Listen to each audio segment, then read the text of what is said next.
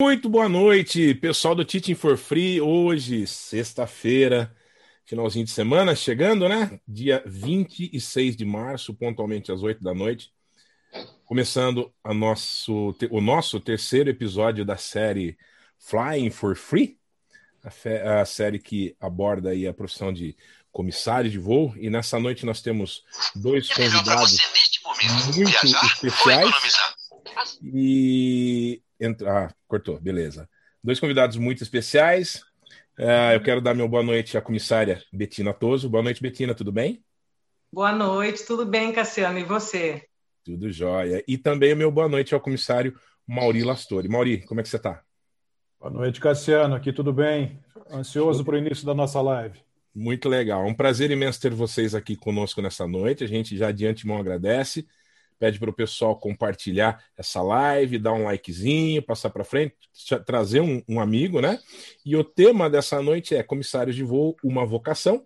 E para isso eu passo a bola para nossa mentora e voluntária do Teaching for Free, Luísa Lage. Luísa, boa noite. Oi, boa noite, Cassiano. Boa noite, Betina. Boa noite, Mauri. Obrigada aí pela participação de vocês. É, eu sempre falo, né, e, e repasso as palavras do Rafael, que o nosso bem maior é a sessão do nosso tempo, né? Então, esse tempo aí que vocês estão cedendo para participar conosco aí dessa live, eu acho que é uma coisa assim que a gente eu fico muito grata, né? A equipe toda fica muito grata, e obviamente os nossos uh, ouvintes também, né? O pessoal está entrando aí já no canal aos pouquinhos. É, e a gente faz sempre aí as nossas é, primeiras considerações, né? A gente começa nesse processo de, de taxiar, daqui a pouco a gente decola. Uh, hoje nós temos uma, uma tripulação simples, né? São três comissários excepcionais, excelentes, maravilhosos. Uh, o Cassiano está dando suporte aí para a gente mas vamos fazer uma, uma viagem hoje muito gostosa, muito agradável. A noite está maravilhosa, está uma lua aqui me acompanhando novamente, como me acompanhou na primeira live que eu fiz com o PUC. Né? Hoje nós estamos já nesse ter terceiro episódio, como bem o Cassiano comentou agora há pouquinho, é, o anterior foi com o Panda, todos os episódios, se vocês quiserem assistir, estão lá, tá lá gravadinho lá no nosso canal, tá bom? Tá lá no YouTube. Então fiquem à vontade para assistir na hora que vocês acharem melhor, façam seus comentários. É, lembrando também para o pessoal contribuir com a campanha do João Manuel, se não puder contribuir em espécie, né, em dinheiro, digamos assim, você pode contribuir passando uh, boas, uh, boas vibrações para ele, rezando, orando, para que dê tudo certo. E até, é, se me permitem, não só para ele, para o João Manuel, Emanuel, mas também para todas, todas as pessoas que que estão uh, padecendo com essa situação aí do Covid. Uh, não vou deixar de, de, de, comentar, né, e pedir para que as pessoas se resguardem, fiquem em casa, saia só se for necessário, faça sua viagem só se for necessário, mas é importante agora a gente orar, rezar e pedir não só para o restabelecimento do João Emanuel, do João Emanuel, mas também para as pessoas que estão hospitalizadas, né? E, e para todos nós também, que está é, todo mundo no mesmo barco, né? Não tem, não tem muita opção, né? É, uma outra coisa que eu ia perguntar, se está todo mundo à vontade, a gente já faz um check antes, a gente faz um briefing antes de entrar no ar, então já está todo mundo aí com a sua água, sentado, confortável, né? Para a gente poder decolar. Então, nossa decolagem aí está autorizada. Uh, a nossa live de hoje é para esse voo que nós vamos fazer no Flying for Free. É, é para mim é um dia muito especial hoje porque a gente vai falar especificamente da nossa profissão. Né? É, e aqui no caso do Mauri e da Betina, eles vão contar a história deles, mas vocês vão perceber que é interessante uh, porque algumas pessoas elas uh, iniciam na profissão e vai até o final da carreira voando, né? E no caso da Betina e do Mauri, eles deram uma interrupção nessa profissão e agora estão mais do que nunca preparados para retornar para o voo. Né? Mas eu não vou ficar dando spoiler, eu vou deixar eles contarem um pouquinho. Né? Uhum. E só voltando a falar sobre o nosso Flying for Free, o nosso objetivo maior aqui é religar e ligar os nossos colegas. Tem muita gente que faz tempo que a gente não vê, o Mauri eu acho que tem mais de 10 anos que eu não, não, não ouvia, falava só através das redes sociais, mas de ver ele, de conversar mais detalhadamente com ele, foi agora nessa, nesse projeto que a gente está tendo. Então, a, o meu objetivo é não só dar dicas, dividir a experiência com vocês, uh, animar o pessoal que está com as asinhas recolhidas, mas também o pessoal que está iniciando na profissão, e através justamente desses colegas que a gente tem na profissão, né, para a gente poder re rever esse pessoal que a gente não via há muito tempo e ajudar todo mundo. O princípio é, é, esse, tá? E obviamente por alguns momentos a gente fala um pouco do passado, né? E é que eu falo, se a gente não tem um, um, um, bom passado, a gente não consegue uh, vislumbrar um futuro. Né? Então, a gente tem que ter essa ligação, né? Às vezes fala, poxa, mas uh, né, às vezes eu me sinto um pouquinho saudosista até, mas eu acho que faz sentido essa ligação entre o que a gente já viveu, já vivenciou e o que está isso, o que está por vir. Né? Uh, e focando agora no episódio de hoje, é, eles vão falar o quanto que é apaixonante essa nossa profissão, né? o quanto que a gente pode traçar alguns caminhos é, e o que, que mais não só dignifica, mas o, o, que, que é essa paixão que a gente tem, que a gente até comenta que é esse vírus, né, esse bichinho que entra na corrente sanguínea e não sai mais. Tá? Então, a gente vai trabalhar um pouquinho hoje, aí o bate-papo está indo por esse lado. Tá? É, e a gente vai entender o que, que é esse vírus né, que, que a gente não consegue se liberar uh, jamais deles, né? Tá? De, dele propriamente, tá?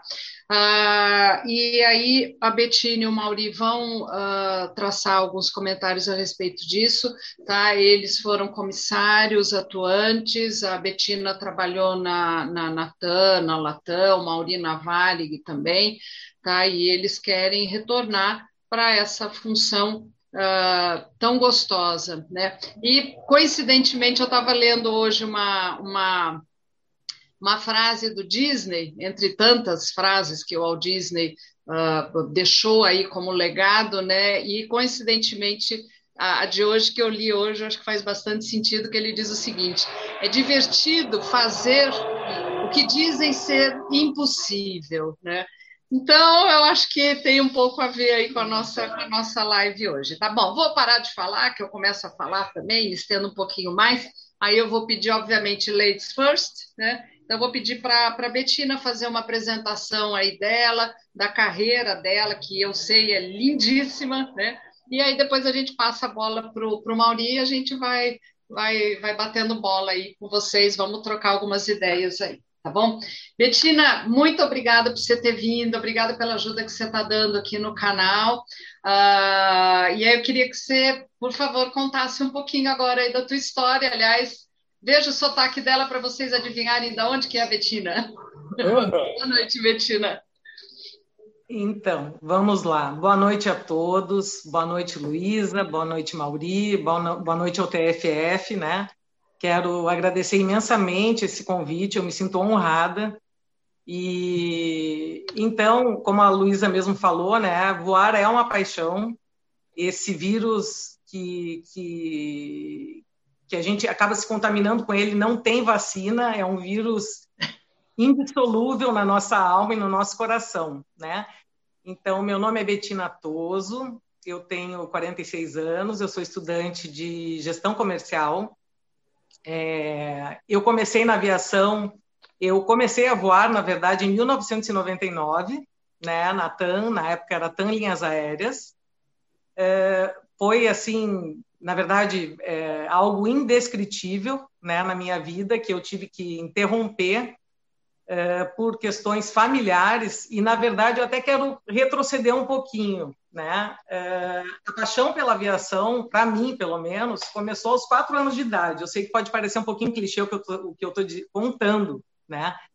É, depois de levar o meu pai no aeroporto, eu fiquei encantada, né, com as luzes do aeroporto, com os aviões, e aquilo, dali para frente, eu pedia sempre aos finais de semana: eu quero ir para o aeroporto, eu quero ir para o aeroporto, eu quero ver os aviões. Então, aquele lado, assim, a familiaridade com esse, com esse ambiente começou desde criança, né? Por algumas razões, com o passar dos anos, é, eu não me achava autossuficiente, eu achava que era impossível entrar, porque efetivamente as comissárias na época eram mais altas, né? O, temos dois comissários aqui, um know-how tremendo, a Luísa e o Mauri não me deixam mentir. Eu tenho 1,63m, então a gente acaba muitas vezes, né, também ouvindo as pessoas, não, isso é muito difícil, tal. E aí a minha vida foi tomando um outro rumo. E na época eu estava cursando um outro curso, que não é gestão comercial, mas sempre com aquela pulguinha atrás da orelha, né? Enfim, me casei e tal, meu ex-marido também não era a favor da aviação, e eu pensei, bom, eu acho que realmente é, eu tenho que me resignar. Só que aquele. Betina, aquele deixa eu só interromper. Que curso que você estava fazendo na época? Comércio exterior. Ah, legal. E era curso superior? Sim, sim. Tá, então já fica aí algumas dicas, né? Hoje a gente vai passar algumas dicas, o quanto que é importante, mesmo a gente querendo ir para essa profissão, a gente ter também né, uma, uma graduação. Isso é, isso é interessante, isso é legal. E, e aí, enfim, gente, é, vou tentar ser bem objetiva e que falar sobre a minha história é uma coisa emocionante, né? Ainda mais é a primeira vez ao vivo, assim, então, realmente é uma coisa que, emociona muito. E aí, a minha vida tomou outro rumo, né? Me separei, e a primeira coisa que eu fiz quando me separei, na semana seguinte, foi me inscrever numa escola de comissários. Eu falei, eu vou voar. Eu, esse sonho não morreu dentro de mim. Eu procurei a EACOM, né, que é uma das melhores escolas do Brasil, e, e pensei, bom, eu tenho que traçar um caminho. Eu quero ser comissária, Nisso, obviamente, eu já tinha me informado que essa questão da altura já não tinha a mesma relevância que tinha no passado, e felizmente fiz o curso e tracei aquele caminho que o segundo passo depois desse curso era o idioma, né? Porque é muito importante. É, não basta a nossa paixão por voar se você não se preparar adequadamente para pleitear uma vaga numa companhia aérea, né? E, na época, o, o idioma relevante não tinha essa opção é, entre inglês e espanhol, era o inglês. Uhum. E aí eu pensei, eu tinha um carro, eu disse, eu vou vender meu carro, vou para a Inglaterra, vou aprender inglês. Graças a Deus tive êxito, né? Porque eu tinha um medo tremendo do inglês, era outro, assim, que a, a gente fica com aquele receio, pô, será que eu vou conseguir aprender e tal? Enfim, lá conheci uma comissária dessa companhia para a qual eu traba trabalhava, que era comissária já há muitos anos. Uh, obviamente, eu já sabia um pouquinho da história de cada empresa, uh, mas me encantou muito quando ela falou, né, na época, sobre a TAM, sobre a missão, visão, valores da empresa, o quanto ela estava feliz. E a felicidade que ela extravasou para mim naquele momento foi decisivo para eu decidir, é nessa empresa que eu quero trabalhar né? E, e foi uma coisa assim absurda, porque a gente pensa, pô, mas que garantias eu tenho que eu vou conseguir? E a garantia maior é a sua determinação, é o seu o comprometimento com o propósito, é você investir o seu tempo né, naquilo que você realmente quer. E, de fato, deu certo. Comecei a voar em 99, eu fiz o curso em 97.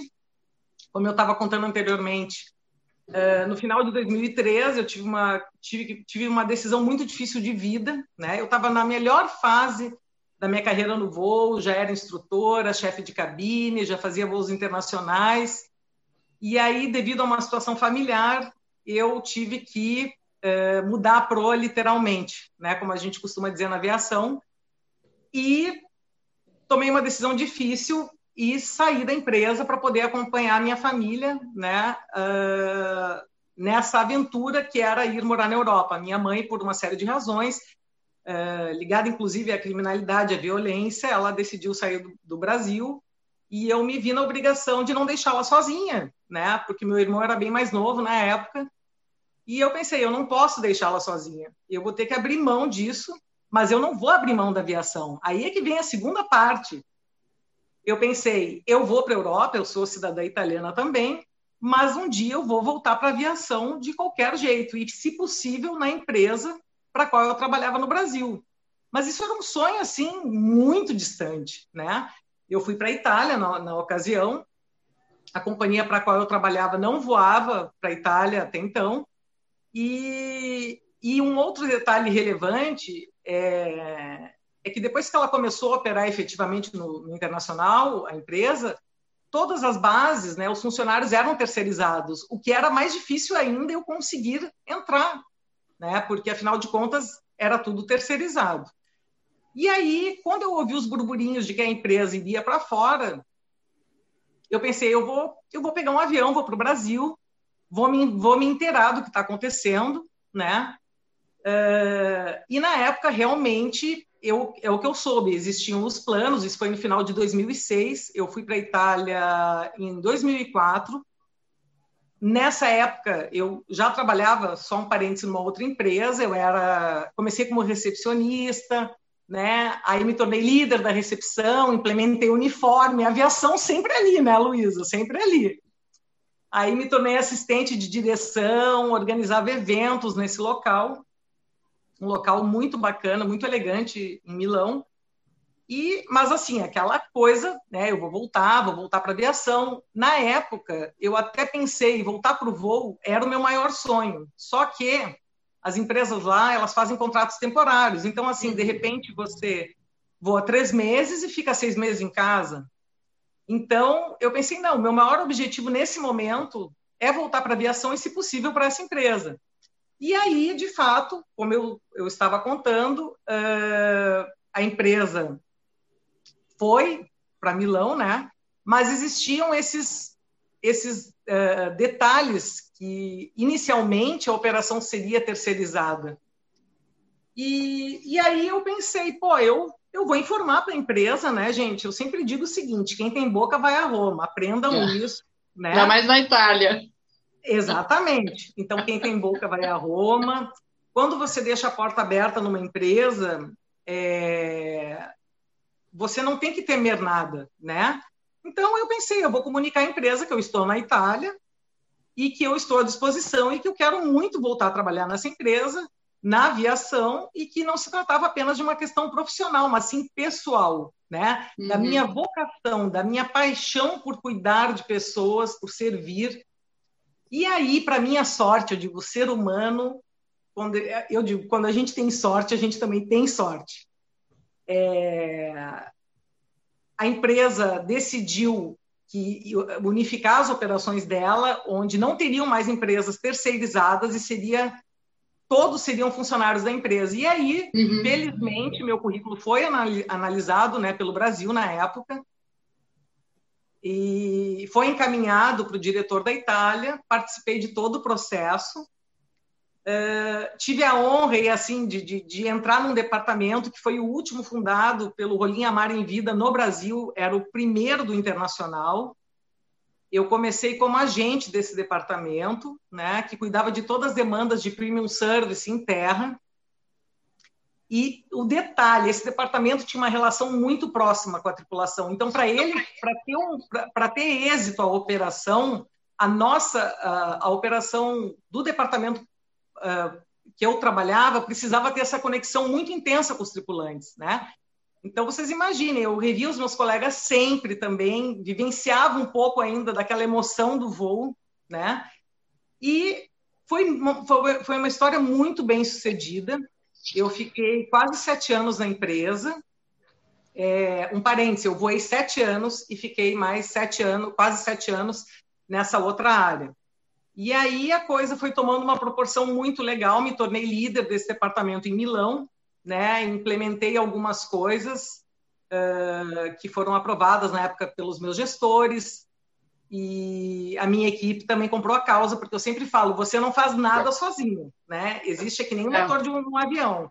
Você pega tem, tem lá cada pazinha tem um papel muito importante. Então, é, eu, eu sempre tinha essa coisa de querer fazer e acontecer, porque nem tudo que. Nem, não é tudo que a, a, não são não são todas as ferramentas que a empresa vai te dar. Existe uma questão, uma busca pessoal muito forte sua, né? E, e aí deu super certo, né? Cheguei, montei o departamento em outras bases da Europa também. É, cheguei à supervisão de toda a Europa nesse departamento, coisa que eu nunca nem pensei que chegaria, porque eu simplesmente fazia o meu trabalho por amor. Esse cargo nem existia na época, né? E, mas assim, o voo continuava na minha mente. Isso é o detalhe importante da história, né? Aquela nostalgia.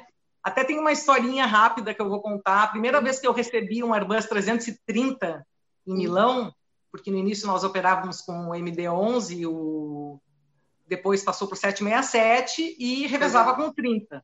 Uhum. Era, era uma aeronave cujo prefixo eu tinha, né, tinha, tinha tripulado aquele tinha, avião como tripulante. Você tinha voado antes, né? Exatamente. Tá, e tá. quando eu vi aquele avião encostando no finger, os meus olhos se encheram de lágrimas. A gerente estava ao meu lado e me dizia, Betina, pelo amor de Deus, eu disse, olha, tu não está entendendo a minha emoção, é muito forte, eu tripulei esse avião.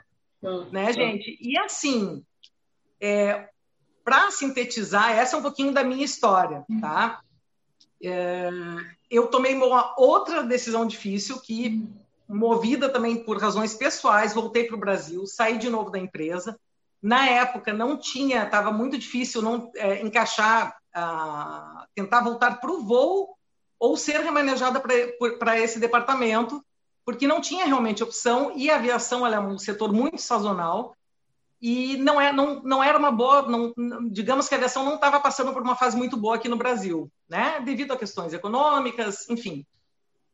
E aí eh, eu já vi avaliando, já vinha avaliando o cenário de voltar para o Brasil, recebi uma proposta, super legal, fui gerente de qualidade de relacionamento de uma empresa, um setor completamente diferente, né, no ramo imobiliário, e então, assim, eu cuidava também de algumas demandas relacionadas à operação nos Estados Unidos, então eu montei treinamento, eu atendia alguns clientes, enfim. E sempre o aviãozinho né, na cabeça da Betina. Pois muito bem. Passaram-se três anos, eu falei, não dá. Eu preciso voltar a voar, eu não consigo esquecer do ah. voo. O voo é a minha paixão. E assim, gente, eu falei muito, mas não falei uma coisa importante. O que, que é ser comissário? O que, que é essa paixão? Né? Para tentar contextualizar isso, é, talvez para quem esteja nos assistindo e nunca voou, né?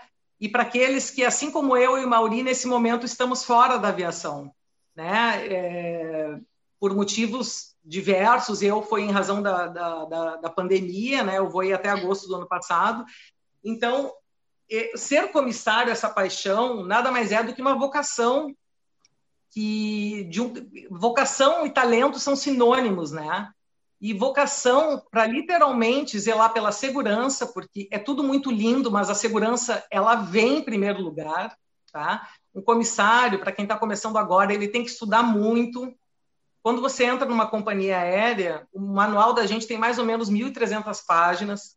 Então você e continuar estudando, né, Betina? Continuar Exatamente. estudando. Ó, eu sempre Sim. falo, ó, aqui tem os manuais dos aviões que eu tenho, os três aqui de cima, ó. Tem manuais dos aviões que eu tenho voado ultimamente. Amanhã eu vou fazer um voozinho aqui, ó, Legacy, Embraer. Eu tô com ele aqui, antes de dormir eu vou dar uma folheada. Continua estudando. Isso sem sombra de dúvidas. Exatamente, até porque a nossa, nós estamos lá, a nossa função a bordo é uma precaução, né? Uhum. Existe a nossa, a nossa função existe porque caso ocorra alguma coisa, você está habilitado para agir como é previsto que tem que um comissário tenha que agir nos mais diversos cenários possíveis. E você uhum. só consegue estar alinhado com todos esses cenários se você estudar sempre, se você fizer o seu silent review antes de pouso e decolagem. Então, assim, é, o comissário, a vocação, envolve uma série de coisas. Essa paixão pelo, pelo environment aviação, essa paixão pelo avião, a paixão por cuidar de pessoas, né? Pelo zelar pelo conforto, pelo bem-estar, a, a, adaptabilidade que um comissário tem que ter, né? O comprometimento, porque é uma rotina. Você tem que pensar o seguinte quando você escolhe essa profissão: pô, mas eu gosto realmente dessa rotina. Eu me vejo voando três madrugadas indo feliz trabalhar, né? E uma coisa muito importante é como você realmente vai fazer isso, né? Então você tem que ser resiliente, você tem que uh, tentar sempre um dos meus lemas, sabe, Lu e Mauri, durante todos esses anos e para o pessoal que está nos escutando, é a capacidade. Eu sempre pensei o seguinte: eu tenho que ter a capacidade de reverter as coisas a favor do cliente da empresa, porque nem tudo são flores. Existem muitas adversidades, perdão, e contingências, as quais somos nós que estamos lá atrás né, uh, que estamos de frente para o cliente, somos um, aliás, nós somos um dos últimos elos uh, com o cliente na empresa, né? Depois disso tem a reconciliação de bagagens, então a nossa, o nosso papel ele é fundamental. Uhum. Então uh, tudo isso somado, essa questão, essa pluralidade cultural, é o dinamismo da aviação, porque ela é, é Isso é que alimenta a paixão, né? Porque a paixão, quando a gente fala de paixão, não é só sentimento, mas isso daí precisa ser, ser tem que ter uma retroalimentação, né? É, e, e, eu acho que a parte do, do da vocação é muito importante para isso, e eu até gosto de, de, de, citar, daqui a pouco a gente não deixa o Mauri falar, duas mulheres falando, mas já, já você fala, Mauri. Relaxa, estou terminando, Mauri. A vocação, ótimo, eu acho que coloca a gente no trilho, porque se a gente só fica com a paixão, a paixão, eu não vou filosofar aqui numa noite de sexta-feira com uma lua maravilhosa, mas a paixão cega também, né? Então, Exatamente. acho que a gente tem a paixão, esse lado doce, e a vocação, acho que põe a gente um pouquinho num, num, num, num pilar um pouquinho mais estruturado, né? Um chão, um pilar não, um, um chão estruturado, né? Um Quando você voltou, Betina, para o Brasil, você aí entrou novamente no voo, né? E aí é isso que eu quero saber, isso que eu estou curiosa. Não, você voltou para o voo. Quando eu voltei para o Brasil, na verdade, não tinha opção de eu voltar para o voo, porque a tá, situação... Mas aí, é, em seguida você conseguiu, né? Isso. Aí foi muito. Essa parte da história é muito legal porque eu pensei assim. Eu vou para São Paulo no dia 31 de maio, que é Dia Internacional dos Comissários de Bordo. Eu tenho um lado, gente, vocês me desculpem, que é um lado muito romântico. Eu sou uma, eu sou uma eterna sonhadora, eu sou uma otimista inconformada. É a emoção da aviação, eu sempre falo. Sem emoção, a aviação não sai do lugar. Acontece. Avião nenhum decola se não tiver emoção. Exatamente. E eu pensei, eu vou viajar nesse dia, né? Eu e até aconteceu uma coisa muito estranha. Eu, obviamente, é, viajei de Latam na ocasião, né? E tô ali no portão esperando para embarcar e o comandante olha para mim, você tá de extra? E eu nunca tinha visto esse comandante.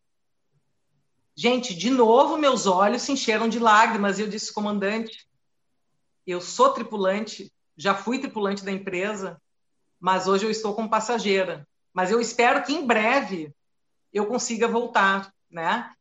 E aquilo foi uma coisa assim, parecia um sinal divino, né? Uma coisa, foi uma coisa me tocou demais. E aí cheguei em São Paulo, isso foi 31 de maio de 2016. Na época, a situação estava uh, um pouquinho complicada, né? Como eu, como eu disse antes, é importante que, até para quem vai começar a voar, tem que entender que a aviação ela é um pouquinho sazonal, às vezes demora dois, três anos para uma companhia abrir seleção. E eu pensei, bom, eu não vou desistir do meu objetivo, estava bem difícil. Na época, eu dei dois passos para trás, né? Fui morar com a minha tia amada, que infelizmente faleceu há dois anos, e comecei a me virar de várias formas, eh, sempre voltada para esse propósito. E as pessoas, de novo, assim como eu tinha escutado há 22, 23 anos atrás, olha, é muito difícil, porque hoje em dia o processo seletivo tem sete, oito fases, porque as coisas não são mais de tal forma, ou assim, ou assado. Eu falei, gente, eu gosto de gente, eu gosto de, de, de, da aviação. Não tem essa, né? Nunca, uma coisa que é importante, nunca escutem pessoas negativas, né? Porque se eu tivesse me deixado levar por isso, até porque eu estava com 42 anos na época, eu não teria voltado a voar. Uhum. E aí, em agosto de 2017, começou de novo os burburinhos que uh, teria processo seletivo. E graças a Deus, felizmente, eu fui chamada. Mas assim, eu fiquei mais nervosa do que a é. primeira vez sabe? Foi uma emoção tão grande, cada fase, eu não dormia, eu ficava assim, sabe, à espera de um milagre. Cada ligação, cada e-mail que chegava, né? Eu tava, eu, eu tava assim, é, é, é super ansiosa, né? Porque cada fase é, é, uma ou duas fases, às vezes, por semana. Esse processo demora, em média, em média, uns 20 dias. Em resumo, no dia da minha formatura, a emoção foi muito maior do que da primeira vez, né? É, foi algo assim indescritível. Até não vou falar muito, porque senão eu vou me emocionar. É, e um detalhe, Betina, desculpa te interromper. Aliás, vai outra dica também. Quem está retornando para o voo vai ter que passar também por um processo seletivo, né? É, é, e assim, não ache que vai ser mais tranquilo do que foi na vez anterior. Né? É interessante isso que você falou. Às vezes a gente fala, não, não vou ficar nervoso e tal. Eu passei recentemente por um processo, é, uma entrevista, né? Não era um processo seletivo, mas uma entrevista na aviação executiva. Nossa, eu fiquei acabada, não dormi de noite, enfim, é, fiquei nervosa na, na hora, troquei as palavras. Então, para quem está voltando, tentando voltar para o voo, é, não, não ache que vai ser tão assim, não, já fiz isso uma vez na vida e tal. É porque a emoção é diferente, né? Exatamente. Acho que vem uma carga maior e, e o, o uhum. desejo do retorno é maior do que o desejo de quem está entrando. Até me desculpa de medir, né? Quem sou eu para fazer essa medição, mas é, eu, eu, eu acho que a carga que a gente traz de responsabilidade de sucesso num retorno é, é, muito maior, é muito maior. E mais gostoso, claro. É uma dificuldade, mas como tudo na vida, a gente tem que pegar o limão e fazer a limonada, né? Faça dessa dificuldade, desse momento, um momento prazeroso, né? É verdade. E para concluir, é isso, Lu. Eu, eu, eu sempre fui uma, como eu disse, uma otimista inconformada. Eu sempre busquei outras ferramentas. Eu acho que a busca pessoal e a automotivação é uma coisa muito importante. Então, é muito importante você também, é, quando a gente fala em segurança, né? Primeira coisa, segurança, depois o bem-estar dos clientes. E como é que você vai promover também esse atendimento, esse, essa excelência a bordo, né? Então, é. para isso, você tem que realmente é, é, é a junção de, de, vários elos, né? Uhum. Que você tem que ter. Então, é a junção de, de você ter em mente a missão, visão e valores da empresa para a qual você trabalha para comunicar isso para o cliente. Né? Isso é muito importante. Aí você personifica o atendimento, é. você consegue Isso reverter. É a coerência, né, Betina? Você tem que estar coerente, você, como funcionário, como funcionário colaborador da empresa, você tem que estar coerente é, não só na sua postura, na sua fala, mas nas suas ideias, na linha de raciocínio, e isso você faz através de uma ferramenta chamada atendimento. Né? Você tem que seguir a, a, mesma linha, né? Deixa eu só te falar que eu estou de olho aqui também no chat. O, é. o Bira Barreto, ele falou: é. vocês tão experientes, ficam nervosos, imagina nós aqui. Bira, é a mesma coisa, a gente está no mesmo barco, viu? Não tem, não tem, não tem como, como falar, não, minha situação é um pouquinho mais tranquila do que é, quem é. está iniciando o voo, não, é a mesma coisa. Só acrescentando também, é, o nosso querido né, Alexandre Pupi está aqui nos acompanhando, fora tantas outras pessoas aqui que estão de olho na gente, né? Boa Posso noite, passar gente. a bola aí para o Mauri agora? Pode, pode. Vamos pode lá, sim. Mauri. Agora Obrigado, sorriso, né? desculpa. né? imagina, imagina. Daqui a pouco eu faço as perguntas, tá? Aproveita tá. e toma uma aguinha aí, Bê. Tá. Vamos lá, Mauri, Conta um pouquinho a tua, a tua trajetória, né? A tua, tua, tua vida, enfim, tua passagem pela Varig e agora tua, tua atual profissão, né? E, e um pouquinho do que está te movendo para você estar tá com essa coisa de ah, que eu vou voltar para o voo, quero voltar para o voo e eu vou voltar para o voo. não é só querer, né? A gente tem que ter esse lado bem positivo, bem firme, bem, como dizem, né? Foca no teu objetivo e vai. Mauri, a bola está contigo agora. Bom, Querido Ma Mauri, Mauri César, né? Mauri César, Nossa. nome de guerra. Mauri César. É, muita gente não me chama mais de Mauri César. o Mauri César continua o comissário lá. Mauri Agora é doutor Mauri. Nossa. Que...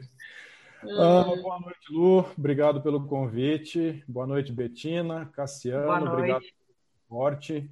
É, obrigado a todos que estão nos assistindo aí na live pelo Teaching for Free, o Flying for Free. É, foi uma honra ter sido convidado pela Luísa. A Luísa, a gente tem uma história aí de muito tempo de aviação. É. Uma das né? inspirações né? da, da, da, aviação para todo mundo, para muita gente, pelo menos, era Luísa Lage, com a sua postura, com a sua elegância de voar, de, de, de, de fazer o, o, o, diferencial dentro do avião. Então, era, ela é sempre foi muito inspiradora para todos. Yeah. Uh, diferentemente do que muita gente que diz assim, ah, eu sempre tive o sonho de ser comissário, ou eu sempre tive o sonho de, de entrar na aviação. Na verdade, eu caí por, entrei para a aviação meio que por acidente. Eu fazia inglês há muito tempo, trabalhava num banco, aí depois disso eu comecei a trabalhar numa, numa empresa que era como representante comercial, ou seja, estava sempre ligado a pessoas, trabalhando com pessoas. Até que um dia eu tive um desentendimento com o meu, meu gestor da época, e, e, ele achava que a empresa que a gente trabalhava era a melhor de todas, era a última bolacha do pacote. E eu tinha assumido um compromisso que eu queria cumprir, e eu dependia de uma folga num feriado na minha uhum. cidade, e eu trabalhava numa outra cidade. Isso não. era Campinas, Mauri? É, na verdade, eu era lotado em Campinas, mas tá. eu atuava em Ribeirão Preto. Ah, então, legal. Eu ia para Ribeirão Preto numa segunda-feira e voltava na sexta-feira. E uhum. eu falei: olha, tem um feriado aí em Campinas, a família toda vai viajar e eu quero ir junto, é importante para a família e tal. Ele falou assim: não, você não vai, você tem que trabalhar em Ribeirão Preto. Eu uhum. falei, cara, leva até o nome dele, Guilherme. Eu falei, Guilherme, é um dia eu reponho de qualquer forma. Quando for feriado, de outra forma, eu, eu, reponho. Ele falou, não, você não vai. Eu falei, olha, então eu sinto em dizer que eu estou saindo da empresa. Aí ele falou assim, como assim você vai sair da empresa? O que, que você vai fazer? E aí a gente não pode ficar muito por baixo. Eu falei, olha, você. E só que aí eu falei assim, não, não vou não vou nivelar. Eu falei assim, eu vou jogar lá em cima. Eu falei, olha, você é comissário de bordo da Varig. Eu acho. Pensar alto, né, Mauri? É pensar alto. Aí é, são as palavra dicas. tem poder. Pensar alto, é. Vamos pensar alto. Fala, e palavra tem poder. É. Aí eu falei isso, e dito isso, ele ficou meio assim. Ele falou, ah, aí acho que na cabeça dele, ele falou que aquela folga que eu estava pleiteando já era para fazer alguma coisa ligada a algum processo de seleção, não sei o que passou na cabeça dele. Ele ficou inconformado. Eu saí da empresa. Eu falei, bom, e agora? Fui fazer a viagem que eu queria fazer Uh, e eu falei, e agora? Falei, bom, voltei de viagem. Falei, bom, já que eu falei, eu vou lá. Não tínhamos tantas ferramentas, é, redes sociais, internet, não dava para saber como que funcionava o processo seletivo. A gente está falando de 1989. Eu falei, bom, vou bater na porta da Varig. Descobri onde que era a Varig. O processo seletivo era na Vieira de Moraes, uhum, Paulo, perto do aeroporto de Congonhas. Fui, perguntei, falei como é que é, como é que funciona. Falei, não, primeira etapa você tem que passar por uma, uma aferição de peso e altura. Aí eu já falei, pô, 1,90m, né? O que, a Betina, o que foi medo da Betina de ter 1,63m, eu estava com o medo ao contrário, né? Porque eu achei que eu não cabia, dentro, não cabia dentro do avião. Alguns eu não, não realmente eu não caibo. Uh, e aí fiz a primeira etapa. Só que na, na, no processo seletivo, que era muito demorado, o que acontecia? Você ia fazia o processo. Aí, daí a 15, 20 dias, 30 dias, dependendo da, da, da necessidade da empresa, eles te davam retorno. Olha, você passou para a próxima fase. Próxima fase será o quê? Ah, vai ser uh, inglês.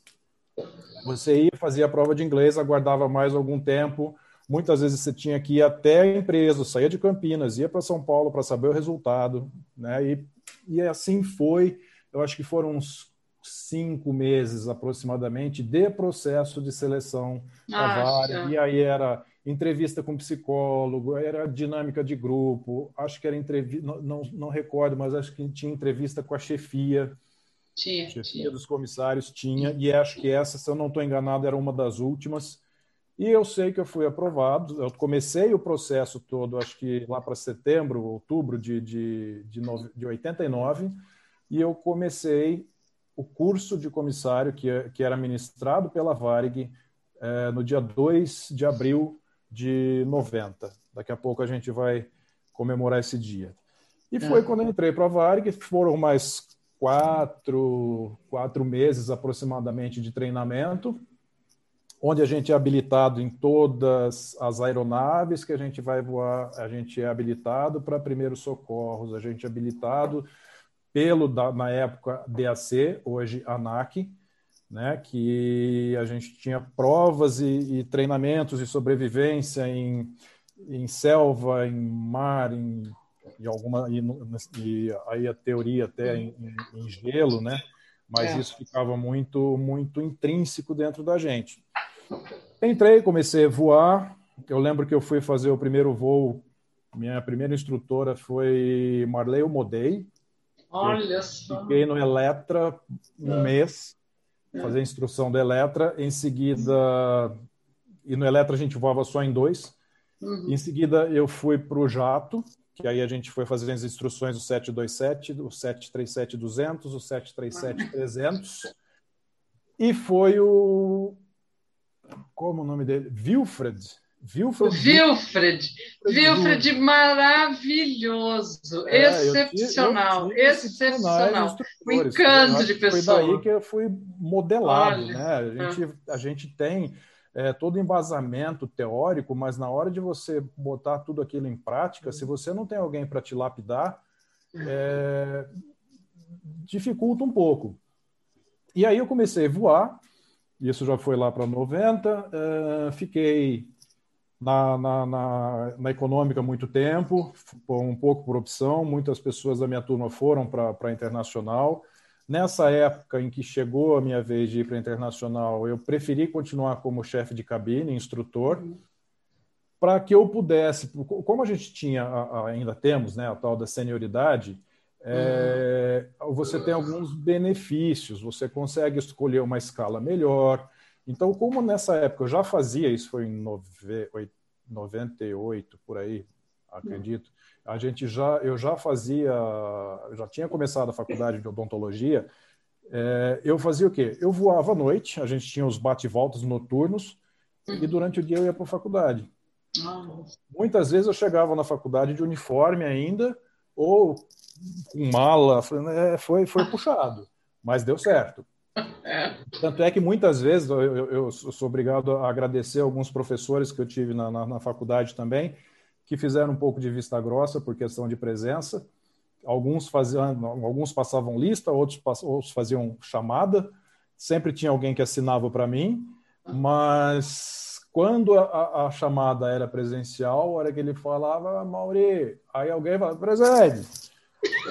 Aí ele Cadê o Mauri, gente? Cadê? Da onde que ele está respondendo? Tá voando! Aí o pessoal vai falar, ele está é voando. A alma, é a alma do Mauri que está pairando ah, aqui. E aí os professores, muito gentilmente, entendendo um pouco da, da, da, da dificuldade, da disciplina, hum. da, do empenho, acabavam me dando uma presença. presença. É. Eu nunca fiquei pendurado por falta, felizmente. Que legal, que legal. E outra coisa muito interessante também foi que quando eu comecei a fazer a, a, a faculdade, como eu tinha essa ambiguidade entre a aviação e, e a faculdade. E eu lembro de uma aula de. Uma, eu fui fazer uma apresentação numa aula de filosofia, se eu não estou enganado, e falando de ferramentas do passado, chave de garranjou, sua mãe deve conhecer, Betina, é, mostrando a história de como surgiu a, a odontologia para a gente chegar até hoje, que foi com os barbeiros, os práticos, até que Legal. chegou na, na, na evolução do, do, que temos hoje. Graças a Deus ainda temos muito a evoluir. Uh, e eu, conforme eu ia apresentando, eu via que o pessoal um olhava para o outro e dava risada. Eu falei, pô, estou falando um assunto legal, o professor está de olho aí, né? Todo mundo. Eu empenhado e o pessoal um olhava para a cara do outro e dava risada, principalmente o meu grupo. Aí terminou, aí o professor fez as colocações dele, eu sentei e falei, meu, o que, que vocês estão rindo? Ele falou, Mauri, você não falava paciente. Você falava ah, passageiro. Não acredito. Ah, eu falei, que mancada. Eu falei, que é. mancada. Eu falei, não, ó, com, comissário paga mico em qualquer Nossa. lugar, gente. E o melhor Isso sempre foi, gente, sempre será. É, e o melhor de tudo, Meu que a gente Deus paga mico e a gente sabe sair dos micos, né? E tem que é, sair. É, é, exatamente. Essa é, é a parte. Bom, aí eu sei que eu terminei a faculdade, é, me graduei, felizmente, muito feliz com a minha, minha escolha. Ah, quando eu voltei para a aviação, em 2006, eu fiquei um tempinho afastado para concluir o último ano, que o último ano era de muita clínica, então não tinha como você ter a, a, a graduação sem ter a prática aí, aí, na eu... época você pediu licença, Mauri, era isso? Sim, eu Que a licença, né? Tá, é, tá. Tinha uma tá. época que a gente ficava tá. licenciado. E você estava fazendo voo nacional ou internacional? Só nacional. Eu nunca fui para tá. internacional por tá. essa opção de poder escolher uma escala melhor. Se eu fosse para internacional, a gente chama, como a gente diz, eu seria o rabo da fila. Exato. Então, eu tá, pegaria, entendi. digamos, os pior, as piores, é, os piores voos e aí, outra, a internacional não te dá o benefício de você fazer um bate-volta, por exemplo, uhum. de ir e voltar no mesmo dia. Você ia ficar cinco dias fora, às vezes mais. E como que eu ia tocar uma faculdade estando cinco dias fora? Não tinha nada de EAD na época, né? Era tudo uhum. presencial. Uhum. E foi por essa opção que eu não fui para a internacional. Em 2006 eu voltei e logo que eu voltei eu fiz alguns voos. Aí eu voltei para a internacional. Eu voltei uhum voando 767 e, na verdade, acho que era o avião que tinha restado, né? É, fiz um voo com você, por sinal. Eu lembro. É. Foi em Lisboa, se eu não estou enganado. Uhum. E, e, e, enfim, a Varig se foi. Né? É. Infelizmente, uhum. todo mundo que voou Varig tem uma nostalgia.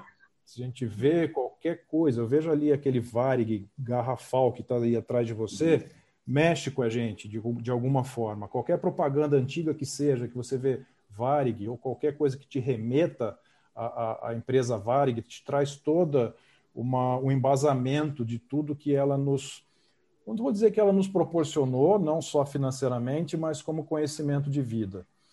É, hoje a gente tem um. Quem, quem é variguiano, né, que diz, é sempre variguiano, não adianta. Uh, Saí da Varg, falei, bom, e agora? Ah, só um, uma, uma, um detalhe. Por que, que eu fui fazer odontologia? Hum. Falei assim, bom, eu quero... Essa eu ia perguntar. É... eu, eu ia... te perguntar isso também. É, pois é, foi, fui me empolgando, aí passou.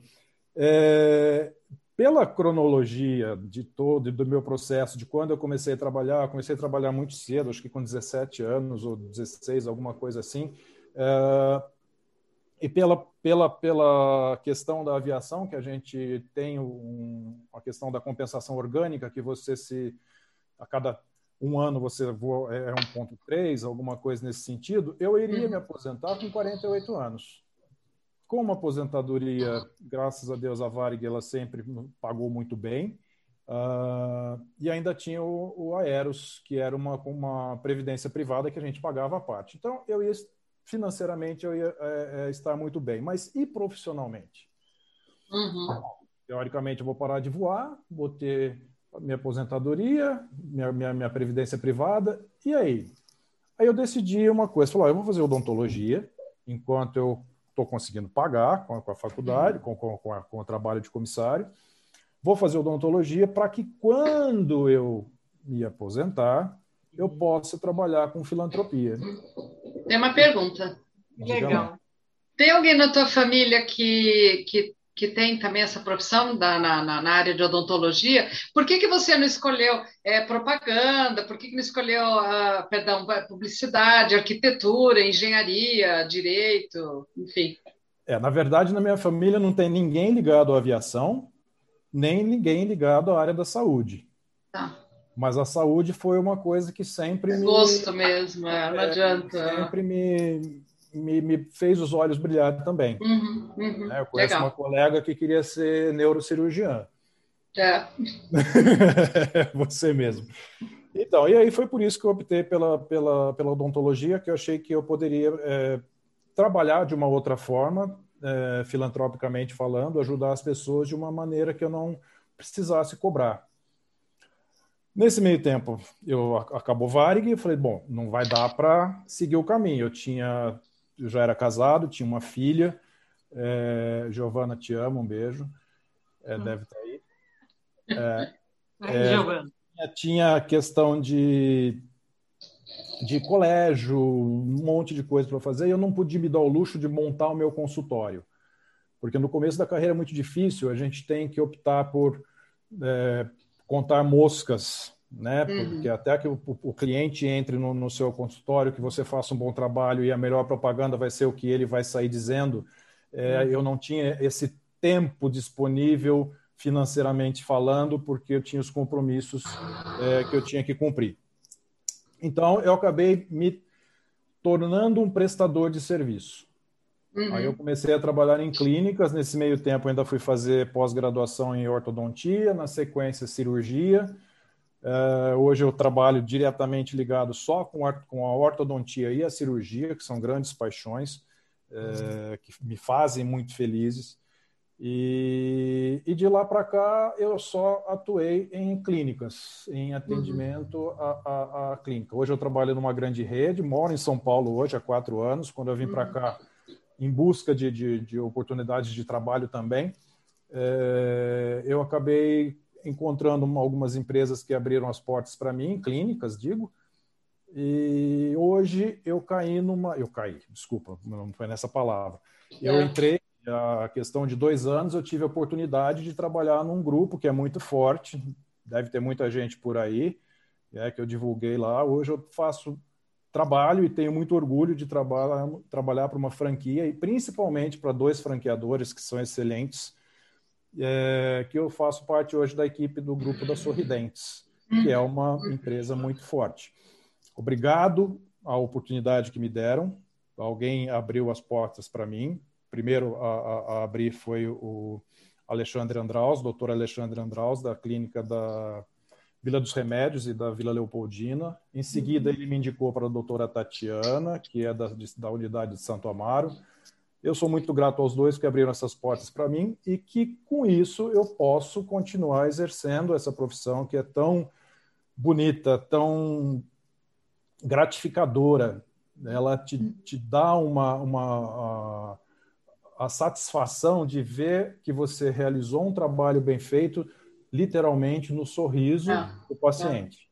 É. Uhum. Eu tenho pacientes que entram sem sorrir no consultório, porque eles têm vergonha do, do, da maneira como os dentes se apresentam. E eles saem, depois de alguns meses, você já vê que a pessoa entra no seu consultório já sorrindo. Ou seja, algumas mudanças vão acontecendo, falando ortodonticamente falando, e que você percebe a autoestima do paciente se elevando. Uhum. Então a gente vê que a aviação foi, é uma, uma paixão, gosto, sou apaixonado, os olhos brilham quando a gente vê um avião passando, você fica pensando, pô, será que eles já sentaram para pousar? É. Ou então, quando você voa de passageiro, você acaba sendo crítico, você começa a falar, ah, minha, minha primeira rota de fuga é essa aqui, ó, é. porta atrás, é tem outra porta aqui. E se as duas não abrirem, olha, eu vou pulando por cima da, da, das poltronas até a janela de emergência. Isso está é. sempre. Uma vez comissário, sempre comissário. Agora, olha que interessante, por mais que vocês tiveram ah, ah, outras rotas, né? Tanto a Betina, que ficou, focou um pouquinho mais, essa dedicação na área do atendimento ao cliente, por mais que ela tenha continuado na aviação, mas a paixão dela é isso. E o Mauri, essa coisa de tornar o sorriso das pessoas possíveis, isso tem muito a ver com a nossa profissão de comissário, muito a ver. Então, chegar e falar, não, mas eles saíram, estou fazendo uma coisa que não tem nada a ver com o voo, nada, nada não, não. Você vê que, no fundo, a gente acaba uh, uh, permanecendo na nossa rota, né? a gente acaba permanecendo na nossa essência. Eu, eu trato isso como como uma essência, né? Eu vi, e, eu, eu, fiz recentemente ah. um, um, treinamento pela, pela, pela clínica Sorridentes, que chamava-se atendimento de alta performance, alguma coisa assim, que é atender o paciente de uma maneira humanizada. E eu, quando eu estava fazendo, me via tudo aquilo que eu já aprendi lá em 90, em 92, nas reciclagens, nos é. cursos é. de Service Plus da Varig. Você não esqueceu nada, né? A Betina também acho que não, né? Outro dia a gente estava conversando não, e a gente, gente, eu... a maneira como tem de, de, é. de, de, se dirigir ao, ao, paciente, ao passageiro. Ao passageiro, paciente. É, muitas vezes tem que ser, né? Não, às vezes um paciente você quer que ele seja passageiro, e também ah, o passageiro ele se torna um paciente, é, né? É, tem, tem sim. Tem uns que você fala, nossa, que hora que esse voo vai pousar? Ele está deitado lá na tua cadeira, você fala assim, vamos, já... vamos embora. E a gente aprende muita coisa. A gente tem aula durante a graduação, na, na, hum. tanto na graduação quanto na, na, formação de comissário, a gente tem aula de psicologia. Uhum. E eu lembro que isso é, foi é, uma, uma, ferramenta que nos mostra muito a, a, entender a linguagem corporal do, hoje do paciente e também do passageiro. E Exato. são fatores que me trouxeram agregado, que me agregaram muitas coisas que eu consigo a, apresentar, entregar com uhum. Um atendimento diferencial. Claro, por tudo que eu aprendi com a profissão também, como na odontologia, mas também por muito do que a Varig é. me colocou nessa bagagem que hoje eu tenho muito orgulho de, de carregar comigo. De ter, né? Isso é uma coisa que a gente não perde. Vou aproveitar o que o, que o Mauri falou agora, é, e aí eu vou passar uma pergunta aí para a Betina e também para o Mauri. O Mauri mais ou menos já respondeu. Bia, quais os valores uh, de vida que você pode dizer que o voo te deu? Quando eu falo voo, eu falo, me refiro, obviamente, à profissão de comissário, né? É, uhum. o, o Maurício citou algumas coisas agora, muito assim, brevemente, que eu falei, opa, deixa eu aproveitar esse gancho dele. O que, que a, a, o voo, a profissão de comissário, quais os valores que você pode transportar para a tua vida e até para essas outras ai, áreas que você atuou também, né, que aí você ficou mais em terra também, né? Sim. Então, Lu, os valores que, que, que o voo né, trouxe para a minha vida eu acho que não que eu já eu não que eu não os tivesse, mas digamos Sim. que eles ficaram vem, ainda mais vem, vem à tona, fica mais marcante, né? É, fica prioritário. Eu acho que o, o altruísmo, né? O altruísmo, a empatia, a compaixão, a, a resiliência, né? Muito. Porque é. todos os dias, quando você vai assumir um voo, por mais que as nossas regras sejam muito bem definidas, aliás, a aviação está entre os cinco setores mais organizados do mundo, né? Então, assim, é, é, por isso que as coisas funcionam, é por isso que não tem jeitinho, é porque é, é tudo muito é, redondinho. Porém, quando você lida com o ser humano, as coisas mudam, né? E aí, alguns valores que você já tem, eles ficam ainda mais latentes. Por exemplo, o próprio CRM, né? Uhum. Ele influencia a minha vida diretamente, inclusive é. em tomar em decisões que eu preciso tomar, na uhum. forma que eu preciso me comunicar, né? O uhum. comprometimento, uhum. a questão da pontualidade, quer dizer, você depois que você é comissário, você fica chato com essa questão da pontualidade, De mais chato, ainda, né? é. você já é chato, você fica mais chato. É. Então, o que não é ruim para a vida, né? Para o dia a dia, essa organização, a pontualidade e essa doação né, é, que a gente tem, uh, que a gente aprende, é o que você falou, tem pessoas que já vêm com isso e aí desperta mais ainda, e tem pessoas que aprendem, né? Isso eu acho que é, é usável em qualquer área, né? E até no dia a dia, eu, eu digo por mim. Eu não, não saí dessa área da aviação, mas no dia a dia, na organização, tudo, quem me passou isso, além de ter sido meu, meus familiares, meu pai, minha mãe, meus irmãos, enfim, é, foi o voo, foi a profissão de comissário, sem sombra de dúvida. Uhum. É, Ai, eu, legal. eu acho que assim, é uma profissão muito. Eu sou suspeita para falar, né? Ah. É, porque a aviação, como eu disse, ela já está no meu DNA. É, independente da bandeira da empresa que você trabalha, né? Você, é, felizmente, eu tive a possibilidade de trabalhar três vezes na mesma empresa. Olha. É uma coisa até difícil, né? É. E, e, eu acho que isso tudo, né, esses valores, quando você acaba introjetando eles de uma, de uma certa forma na sua vida, a sua vida também flui melhor, né? Com então, certeza. assim, até para esse momento que a gente está vivendo, né? Resiliência atrás de resiliência atrás de resiliência. E é uma coisa que um comissário a bordo de um avião ele tem que ter o tempo todo, porque por mais, como eu disse, as regras são super definidas, mas você pousou em Recife, saiu 220. Tem as entrelinhas, né? Tem as entrelinhas. Exatamente. É. Entrou mais 220, pousou em Porto Alegre, então você vai lidar com pessoas diferentes, com culturas diferentes, com problemas diferentes, com enfim, uma série diferentes. de coisas, né? Exato. É.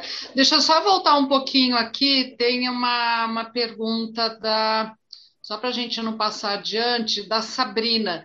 Vocês tiveram que passar por treinamento de sobrevivência na selva? Sim. A companhia oferecia? Sim. A diferença, uh, Sabrina, é que quando uh, tinha duas formas, ou você fazia uma escola de comissário para entrar em determinada empresa, e aí no caso eu cito a IWM, que era a escola formadora de comissários da Transbrasil. Ah, a Varig já tinha a própria, o próprio curso dentro do, do, do, treinamento, então você entrava como aluno comissário e fazia todo o treinamento que se faz nas escolas hoje em dia. Uhum. O, o, programa de treinamento não mudou muito, né? A exigência, as matérias são as mesmas, de aulas teóricas, aulas práticas. Natan também, me corrija, Betina, se eu estiver errado, mas as matérias são as mesmas. Então, tudo que nós fazíamos se faz hoje em dia. E eu vou dar uhum. mais uma informação para vocês. Eu tive a oportunidade de fazer um treinamento de comissários na Flight Safety, que é uma escola nos Estados Unidos, uh, e ela forma, obviamente, comissários, pilotos, etc, etc. Tudo o que é ministrado na Flight Safety, em termos de conteúdo, eu já tinha visto aqui nos treinamentos que eu tinha feito. Né? A única coisa é que lá tem uma situação financeira, a Flight Safety é uma escola muito bem colocada, graduada, inclusive financeiramente, então, os recursos ali, nós tínhamos uma mocap enorme, sala de aula, a piscina, ela uh, simulava alguns movimentos como se fossem pequenas ondas, né? É, tinha um mocap que você afundava um pouquinho, você ficava com água até a cintura. Então, é, essa parte da, da, da principalmente a parte, tinha mais recurso, né? Na parte prática e na teórica também. Uh, o mocap que a gente fazia o treinamento de evacuação, ele tinha movimentos como se fosse turbulência, coisas assim, mas é questão financeira. Mas o conteúdo é o mesmo, tá, pessoal? Não, não, não, altera nada, não. Então, esse treinamento que o Mauri falou, e a Betina também comentou, que participaram na, nas, nas respectivas empresas, se mantém até hoje, isso não, não, não, altera nada, não. Mas só voltando aí que a gente estava falando, você é, tem também alguma coisa que é, você realçou na tua parte pessoal, Mari, depois de ter participado dessa, dessa maravilhosa profissão? É, a Betina citou uma situação que é bem, bem pertinente, a questão da pontualidade. A gente se torna até um pouco chato com, com, a, com essa, essa questão. Oito horas são oito horas, não são oito e quinze. Né? Então, você marcou de chegar às oito, você tem que chegar cinco para as oito, ou oito no máximo. É, a questão da, da, da organização do, do, das rotinas da vida, do, de coisas simples, é, elas são muito marcantes na gente, porque você tem que ter, tem que ser e estar sempre muito organizado dentro uhum. da, da, da, aeronave, porque você corre riscos ali dentro. Suponhamos que você abre uma porta, você não fechou aquela porta, vem um colega, racha a cabeça, pronto, a responsabilidade é sua, é. já tem um colega a menos no voo, uhum. ou um comissário a menos no voo que se acidentou. Então você tem que ter uma rotina de organização que te traga segurança também. Não adianta você achar que você está ali para cuidar da segurança do, do, do, passageiro se você não cuidar da sua primeiro. Claro. Na hora de você ter que entrar em ação, e isso a gente nunca sabe se isso vai acontecer e quando uhum. vai acontecer, você tem que estar 100% íntegro. Ah.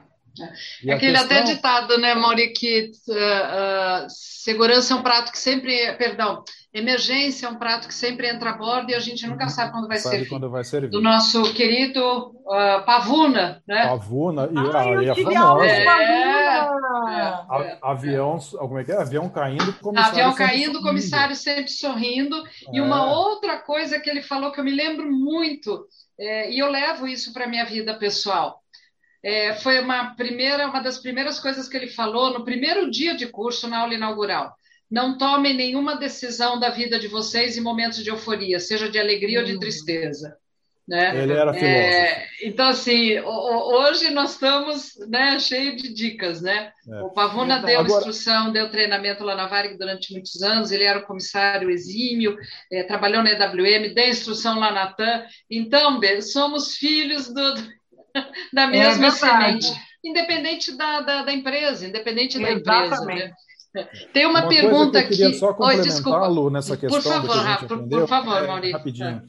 É, muita gente olha para o comissário como um, alguém que está ali para fazer um serviço de bordo. Aí é, é, é, válido a gente comentar que a principal função é a segurança. A gente não pode, em momento uhum. algum, esquecer que ali a gente está para essa finalidade. Exatamente. Por que, aconte... Por que do serviço de bordo? O serviço de bordo também está intrínseco com a segurança do voo. Por quê? Uhum.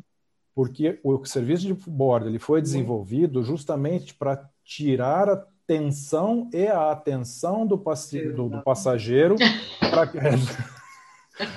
tirar a atenção para aquele momento, porque todo mundo que entrava para um avião entrava com medo. E muita uhum. gente hoje tem pânico de aviação, de voar, de uhum. pensar em voar.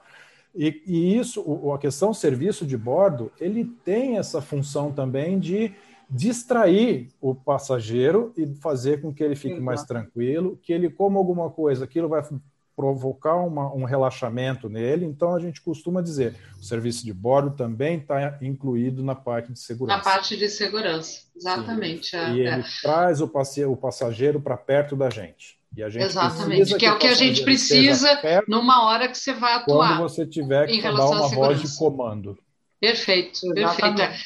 O Rafa perguntou: vocês fizeram treinamento de marinharia? O que era? Uh, sim, fizemos. Sim. É, e Inflável no ano eu escorregadeira de MD-11 de 747. É, eu entrei em 87, acho que foi em 85, 86, o treinamento era feito num, num bote, né, na Baía de Guanabara, mas aí começou a ter algumas intercorrências, alguns pequenos incidentes que as empresas optaram a fazer o que a gente chamava de piscinaria, né? Que era o treinamento de mariaria dentro de uma piscina, mas nós é, fazíamos todo o exercício de uh, uh, resgatar uma pessoa como se ela estivesse em alto mar, Uh, nós entramos, fazemos embarque direto, embarque direto na, na escorregadeira barco ou no barco, que aí já estava na função de barco, é, desconectar essa escorregadeira da aeronave, ou seja, era o treinamento completo usava colete salva-vida ou então assento flutuante também.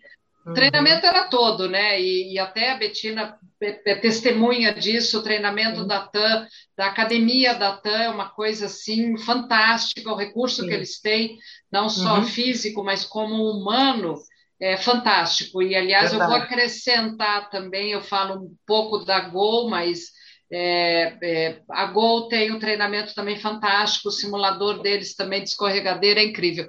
Então, sim, nós fizemos marinharia. É, algumas coisas engraçadas aconteciam nesses treinamentos, mas o foco hoje não é esse, né? É. Mas a gente era muitíssimo bem treinado, né? Mas a gente pode alegria. fazer um episódio, hein, Lu, era... hein, Maurício, sobre isso, né? É. E, era muito, e, e, e, engraçado é que era tão real a situação. É que verdade. Você tinha aquela adrenalina, você terminava quando você conseguia completar, porque você tem o tempo para fazer tudo isso, para evacuar uma aeronave em, 90, em os 90 segundos, independente da quantidade de pessoas que tem lá dentro, do avião que seja, são 90 segundos. E uhum. quando terminava aquilo, você tinha que desconectar uh, os cabos da, da, da, das portas, né, para poder ficar, sair do avião, porque o, afundão, o avião vai afundar, né, ele não vai ficar flutuante e a gente tinha que terminar isso, ir para o meio, colocar todo mundo no bote, quem era, quem era possível, quem não era possível. E aquilo, a hora que você terminava, era de uma realidade, de um realismo tão forte Sim. que você terminava com adrenalina lá em cima. E o pessoal falou assim: Nossa, você está você tá com é. cara de acidente. É. Você estava com cara de, de acidente né? Porque era, era, era, é, é muito verdadeiro o treinamento. As empresas elas fazem de uma forma que representam é, muito do que a gente vai ou pode é, encontrar numa situação que, se Deus quiser, a gente não vai precisar uhum. É, uhum. transpor. Exato. É. Olha, tem uma pergunta aqui interessante, a gente tem que trabalhar um pouquinho aqui nessa, nessa pergunta. Foi a FB Advocacia, eu não saberia dizer exatamente o nome da pessoa. Vocês entendem que seja possível ter na tripulação pessoas com síndrome de Down ou qualquer outra deficiência? Vamos eu lá, B, vamos, vamos deixar o Mauri tomar um pouquinho de água agora. Então, eu, olá, eu acho que a doutora Adriana, se eu não me engano, da FB. Boa noite, doutora. É. é. eu acredito que sim, né? E até onde eu sei, isso já, já acontece em outros locais. Uh, até porque eles são extremamente inteligentes, né? São extremamente gentis, e a gente sabe que eu não, eu não lembro agora Lu, o país, mas já é, se sabe que é, existem né, comissários aí atuando. Então, eu não vejo problema nenhum, aliás, muito pelo contrário. Eu acho que a gente tem que é, é ser muito mais inclusivo e entender que as pessoas têm as mesmas capacidades, né? E, e por que não? Né? Justamente, se nós temos a mesma capacidade, a gente tem que incluir essas pessoas no nosso dia a dia e na nossa rotina. Então, eu acredito que, que sim. Né? Eu não sou médica, obviamente, mas o que eu sei é que eles são extremamente inteligentes, amáveis, gentis. Então, é, dado, dado essas, essas circunstâncias, esses três atributos, eles são muito bem-vindos. Uhum. É. É, aqui o que ela está complementando, a, legisla, a, legislação brasileira não prevê barra autoriza. É, e aqui tem outra colocação também, uh, nos Estados Unidos tem, né? Só que a legislação lá nos Estados Unidos é, é diferente da nossa. Né? Uhum. Uma coisa é, como a Betina bem colocou, é achar que isso daí é viável, né? Eu vou dar um brilho nisso daí, é, eu trabalhei muito tempo quando eu me formei em biologia, eu dei escola eu dei aula em escola para crianças com N tipos de, de, de deficiências, enfim, é, com necessidades especiais, que hoje em dia você não usa mais o termo deficiência, né?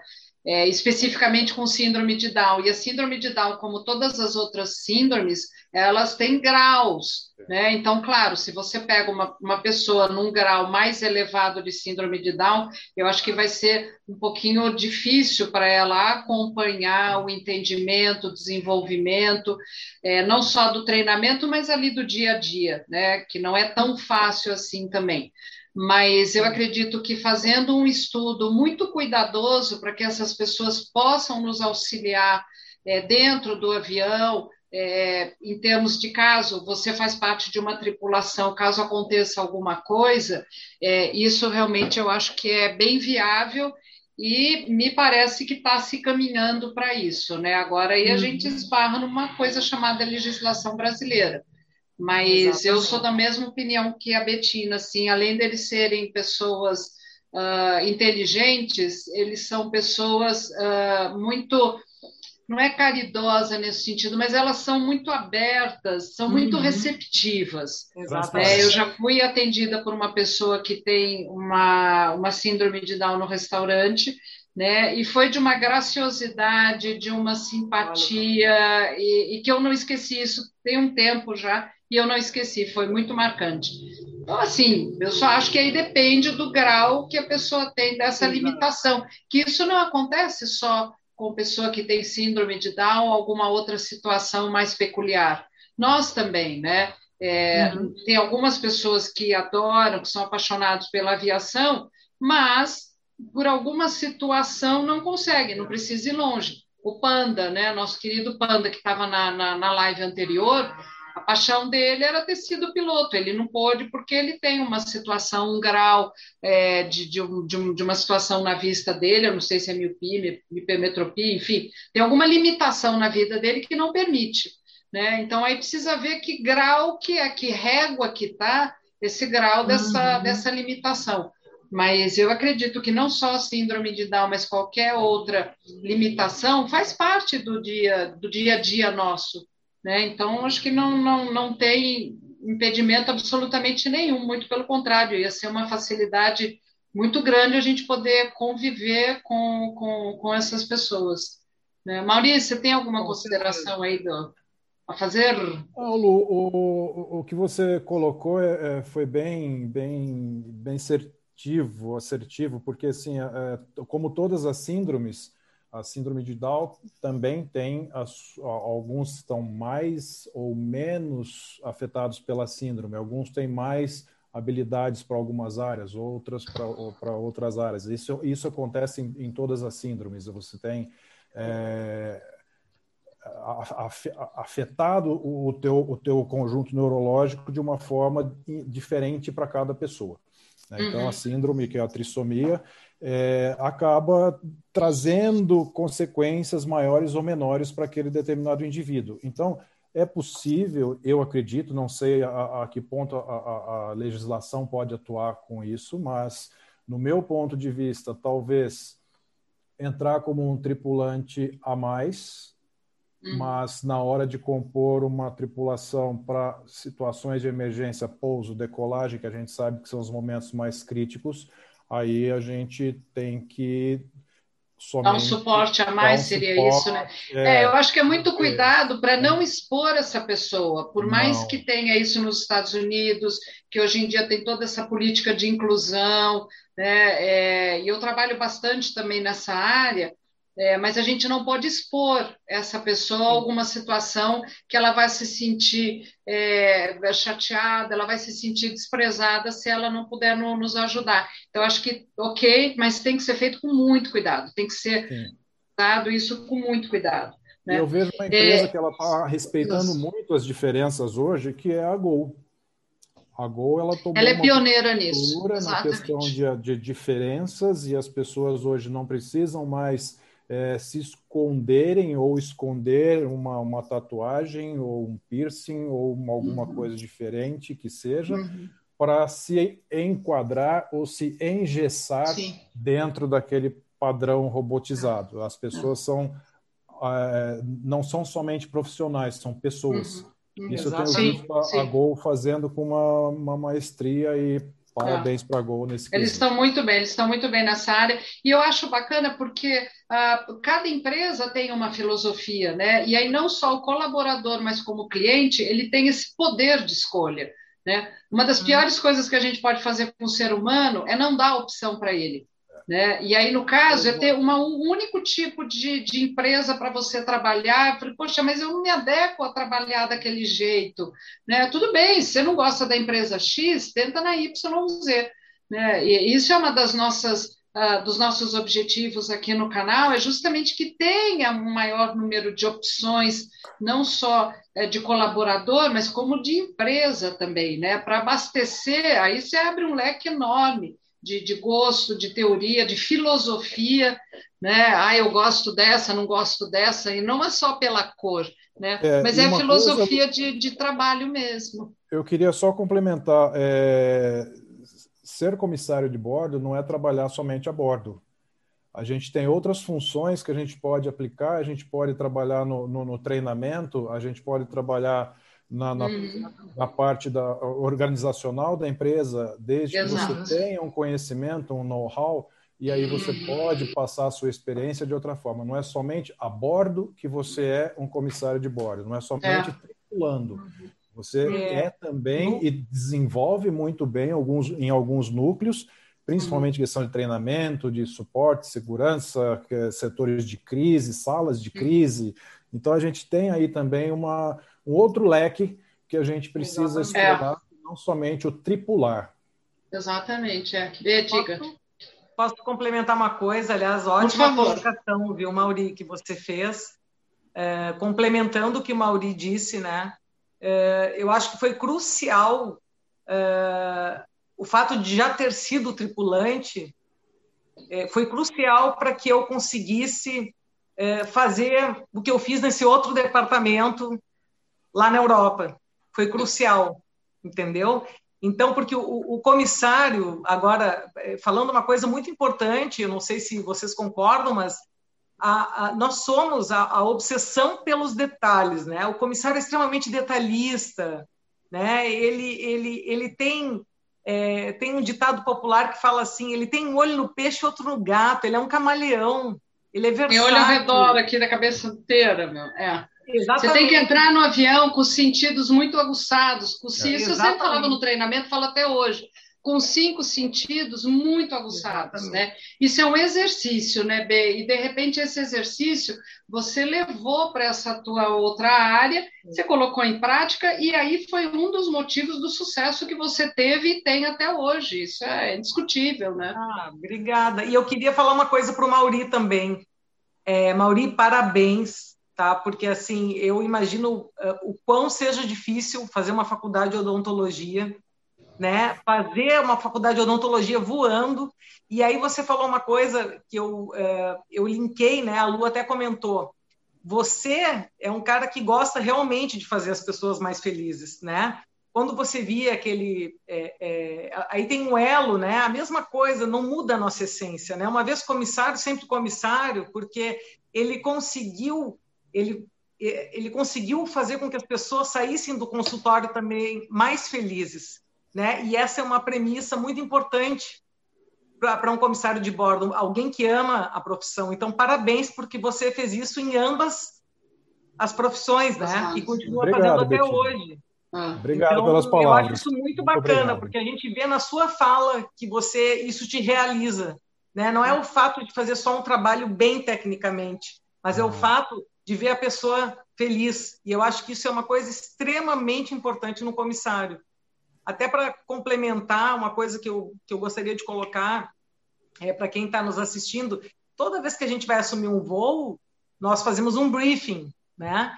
Então, é, o comandante, o copiloto, eles falam, né, primeiramente, sempre sobre segurança, né, é, pontuam todos os, os, os... E assim, gente, para quem está entrando, é sempre, sempre pontua segurança, explica como está a rota, depois passa a palavra para o comissário-chefe, é, para os demais membros da tripulação. E é uma coisa que eu sempre falei em briefings é o seguinte: é, os tempos, né, de uns tempos para cá, as coisas estão muito difíceis.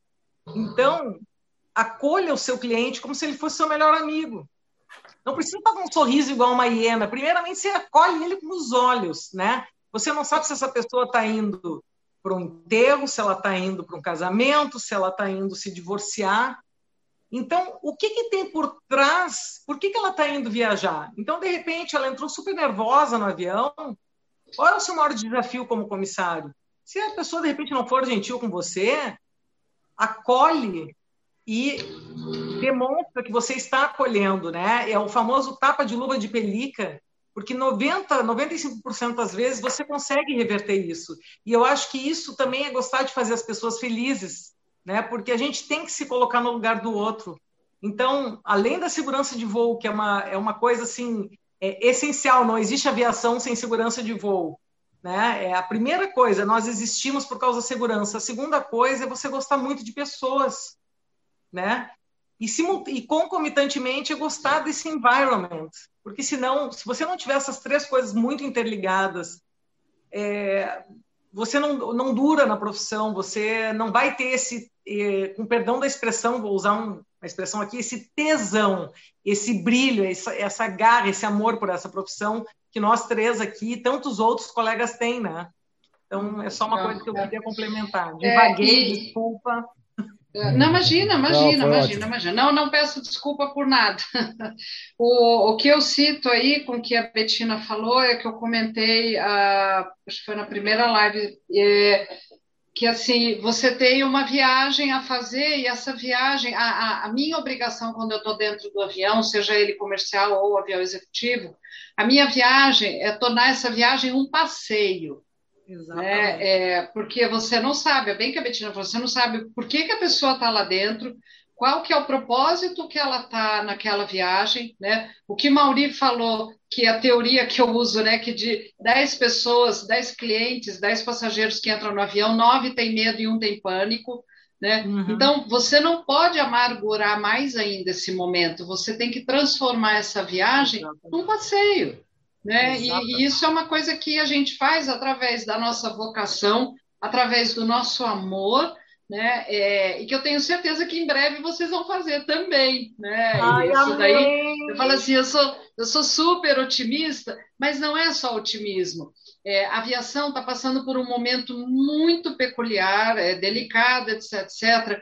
Mas a aviação é, ela é uma área que tem muita sorte e principalmente essa sorte está na aviação agora. Por quê? Porque tem profissionais excepcionais. Eu vou repetir, excepcionais aguardando por uma vaga. Independe de idade, é o que a gente falou, o Pup comentou nisso, o Panda também reforçou, e eu tenho certeza que todo mundo que está nos assistindo, é, isso independe de idade. Eu me incomoda muito, eu até engasga porque eu fico emocionada.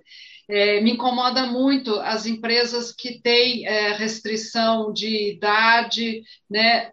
espera, deixa a pessoa conversar com você, põe ela para fazer uma entrevista, um processo seletivo, analisa ela no todo.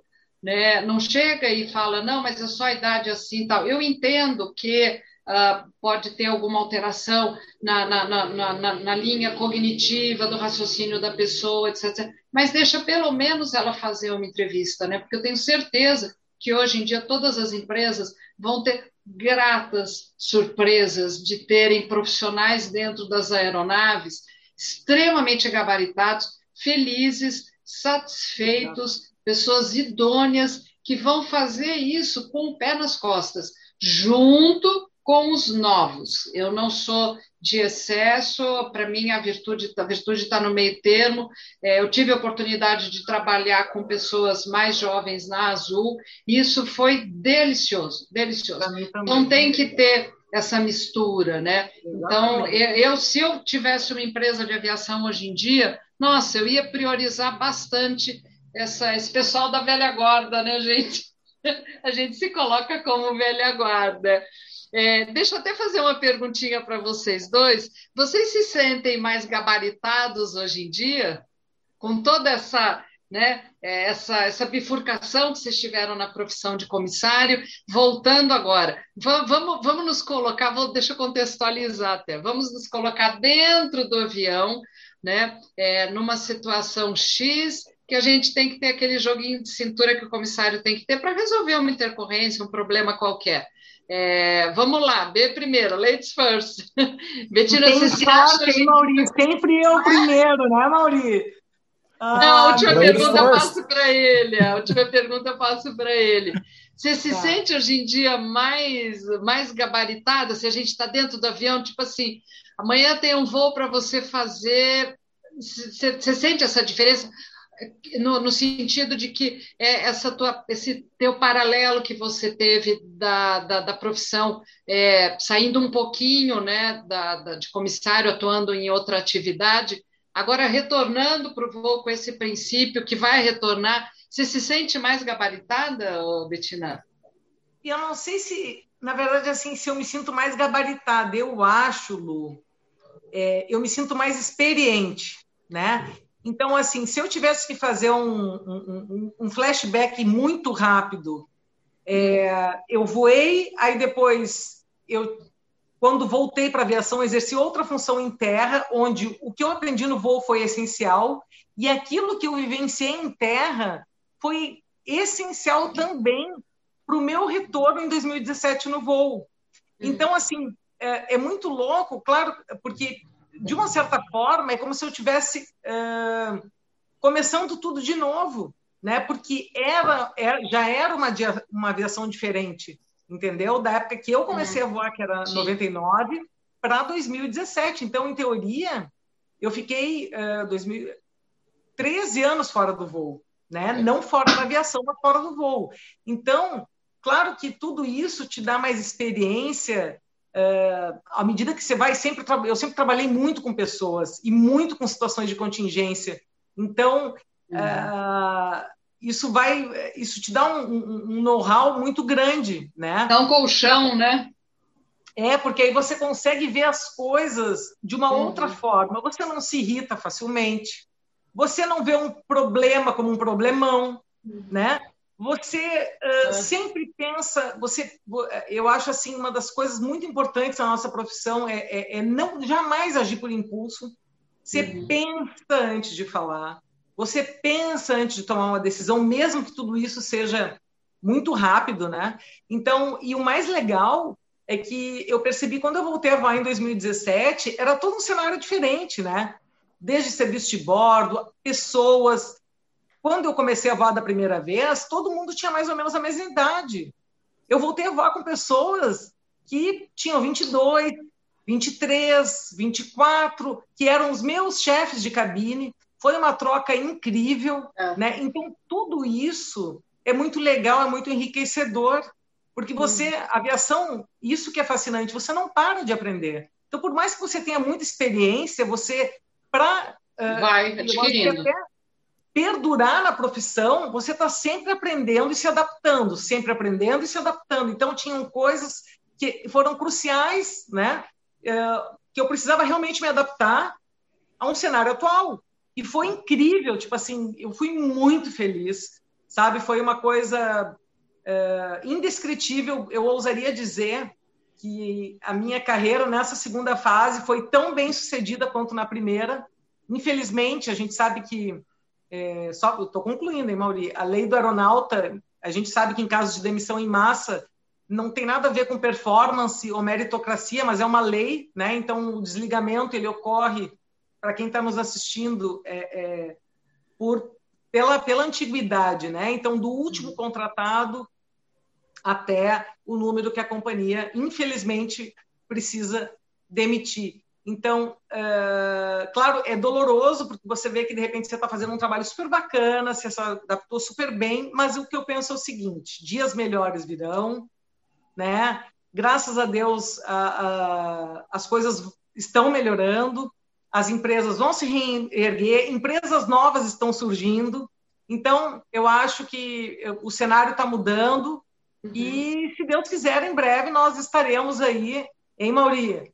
Eu e tu, uniformizados, assumindo um voo, quem sabe juntos, hein, Mauri? Quem sabe? Não, para mim vai ser uma honra. Nossa, imagina, imagina mim... contigo. Nossa, já, tem, já, te, já temos história.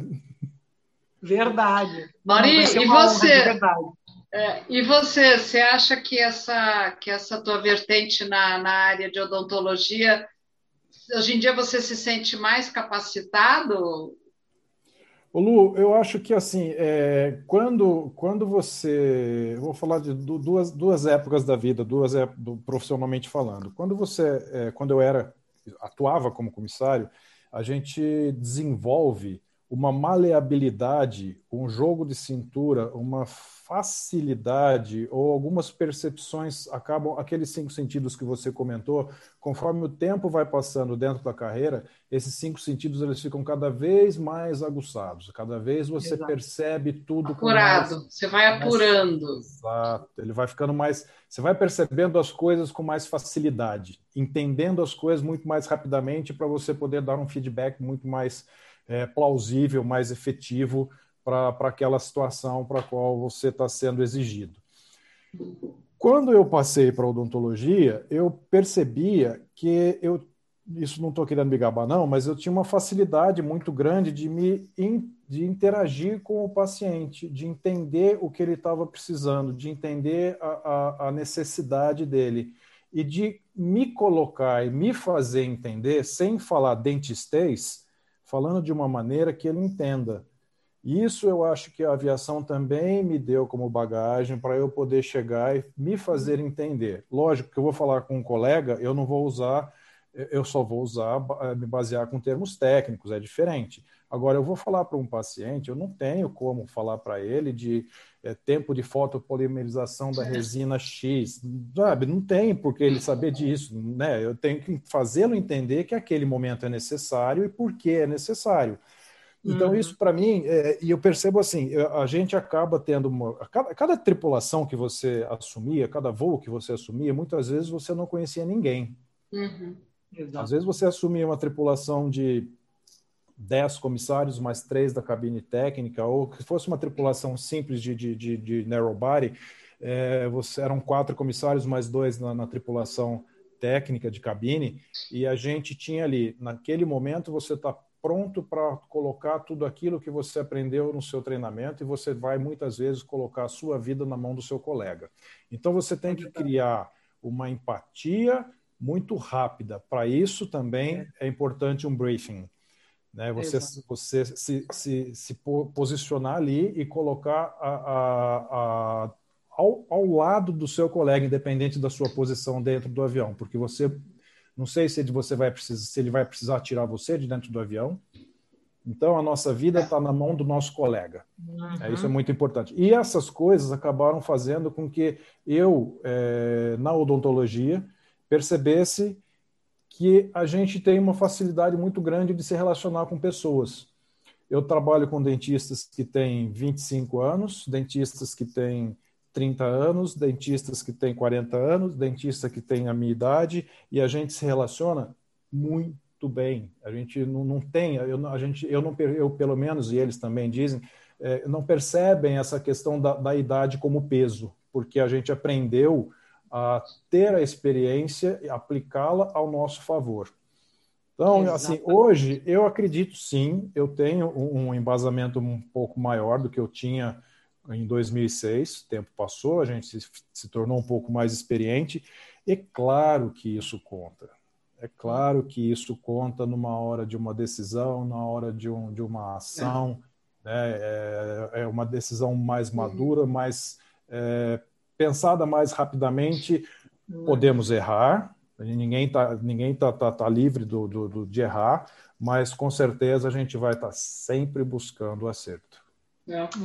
Sabe o que eu acho muito interessante também, além de toda essa, essa, essa parte extremamente importante que vocês falaram, é, que sim, né, a gente pode responder. Eu eu estou na fila, assim como vocês também. Minhas asinhas estão meio guardadas, é, tanto para a parte de aviação executiva como comercial. Mas aqui abrir primeiro a gente vai, né?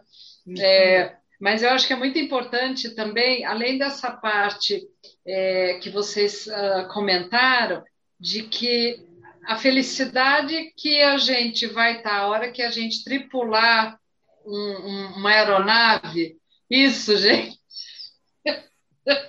fecha com, com chave de ouro tudo, né? É, é, aquela coisa, aquele desejo que você tem. Nós experimentamos outras opções, fomos felizes, né? Com muito sucesso, né? enfim. É, mas a hora que a gente entra num avião e, e consegue tripular novamente é uma sensação muito boa. Eu já tive uma pequena demonstração disso daí. Eu já comentei com vocês que eu fiz algumas tentativas de me aposentar, é, e teve inclusive um voo que eu fiz há uns dois anos atrás, é, que eu falei, não, agora eu parei, até quando eu entreguei meu passaporte, foi um voo internacional, quando eu entreguei meu passaporte é, para dar entrada no Brasil, eu olhei para meu passaporte e falei, nossa, acho que é a última vez que eu vou usar esse passaporte, acho que eu nem vou renovar mais, né, besteira, porque eu não quero mais voar, etc, etc.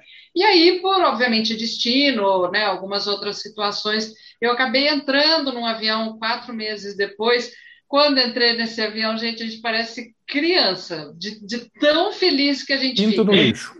Exatamente, o famoso pinto no lixo, né? Então, é, é uma felicidade muito grande que é, é, é extremamente marcante. Né? Então, além dessa, é, de, de, de, dessa, dessa parte do gabarito profissional, dessa bagagem maior que vocês têm agora, existe também essa parte que a gente não pode uh, deixar de, de, de, comentar.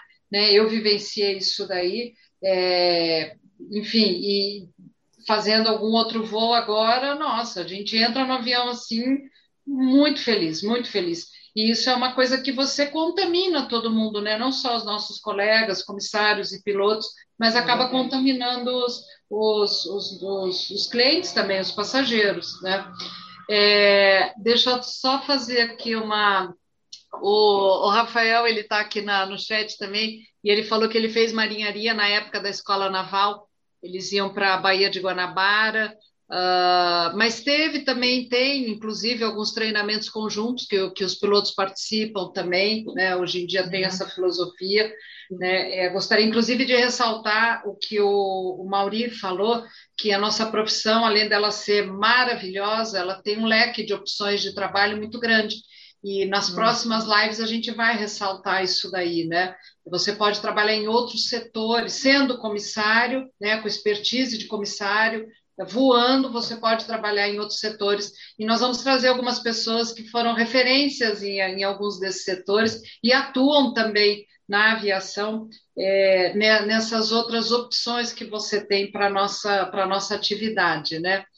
Deixa eu só dar uma olhadinha, ver se tem mais alguma coisa aqui no chat. Não, por enquanto tá só elogios, Mauri, Betina. É, tá, tá muito, tá, a gente está tendo uma, um retorno muito legal. É, ah, nós já estamos já, já são 9h40, né? Então a gente já Passou começa. Rápido. Já, é, passa muito. Mauri, passa. Isso eu não contei para ah. vocês, né? Algumas dicas eu dei antes de iniciar a live. É, mas, fez um briefing, né? Passar rápido, eu não tinha falado que eu tenho certeza que vocês iam, que vocês iam notar isso, né? É um papo muito gostoso. Então, a gente já começa já o nosso procedimento de descida, é, e hoje até eu fiz algumas anotações previamente de algumas dicas, né? Que eu falei, poxa, eu estou passando poucas dicas aí para o pessoal que está ingressando na aviação, é, no, na, na, carreira de comissário, e para as pessoas que estão, entre aspas, paradas, né?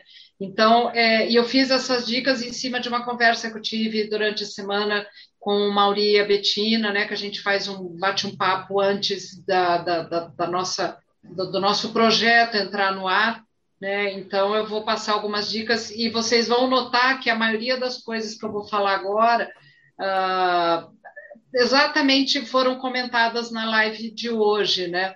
Então são nove dicas e depois eu vou passar a dica para a décima dica, né?